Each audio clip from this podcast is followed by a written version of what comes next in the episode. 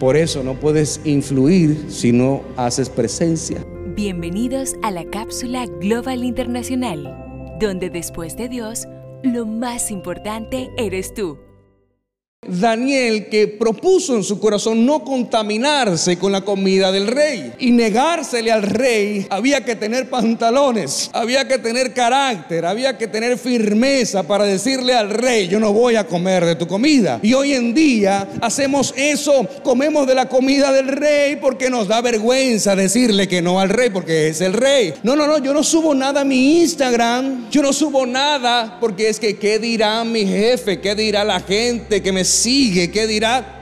Por eso no puedes influir si no haces presencia. No podemos influir en las personas si ni siquiera tus redes hablan de Dios no me voy a contaminar, pero te voy a explicar por qué y de dónde nace la firmeza de Daniel en no contaminarse, porque el participar de la comida en la mesa del rey para ellos era contaminador. ¿Por qué? Porque estaba prohibido por la ley, no tanto porque la comida no hubiese sido preparada según la ordenanza levítica, sino que probablemente consistía en los animales que los israelitas no podían comer. Pero en el Antiguo Testamento esa era la práctica. ¿Y cómo lo aplicamos hoy en día a nuestra vida? En que yo no me voy a contaminar, que yo no voy a promocionar, que yo no voy a colaborar, que yo no voy a, dar mi dinero para que ciertas cosas sean promocionadas, que no van conforme a la voluntad de Dios. Para eso se necesita tener carácter, se necesita tener firmeza y sobre todo saber en quién tú has creído.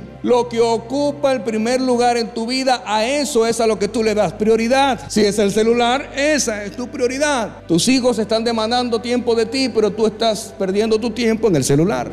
O perdiendo no quizás, porque en algunos casos es trabajando, ciertamente, pero estás ocupando el tiempo que es menos importante que el de tus hijos. Por eso claramente las escrituras están contra el uso de los ídolos e imágenes la iglesia del principio, la verdadera iglesia, nunca los usó. Nunca encontrará usted en la Biblia el uso de imágenes. Y cuando me refiero a imágenes, ¿qué es imagen? Una imagen es una imagen.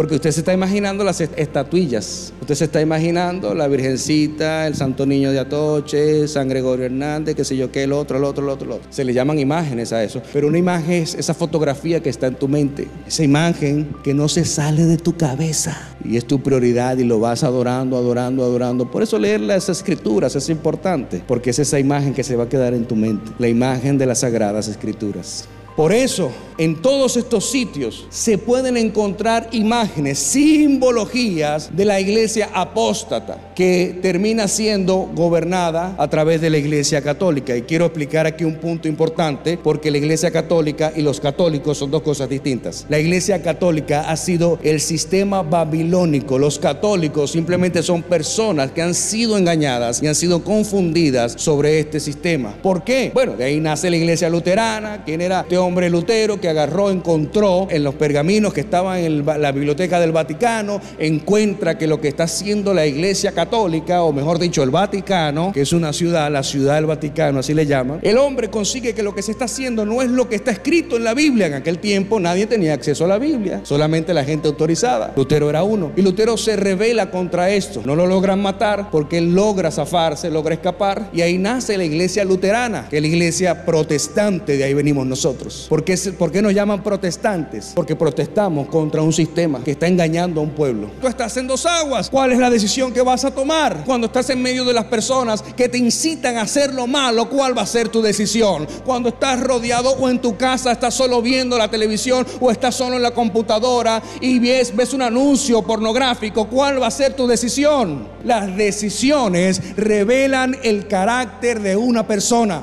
El propósito es más grande que yo. Por eso debemos estar alineados al propósito de Dios en nuestra vida. Es aquí donde encontramos la primera determinación de fe por parte de Daniel. Daniel sabía, conocía cuál era su propósito. Él sabía que su propósito era más grande que él. Y si por el propósito él debía perder la vida, pues la iba a entregar.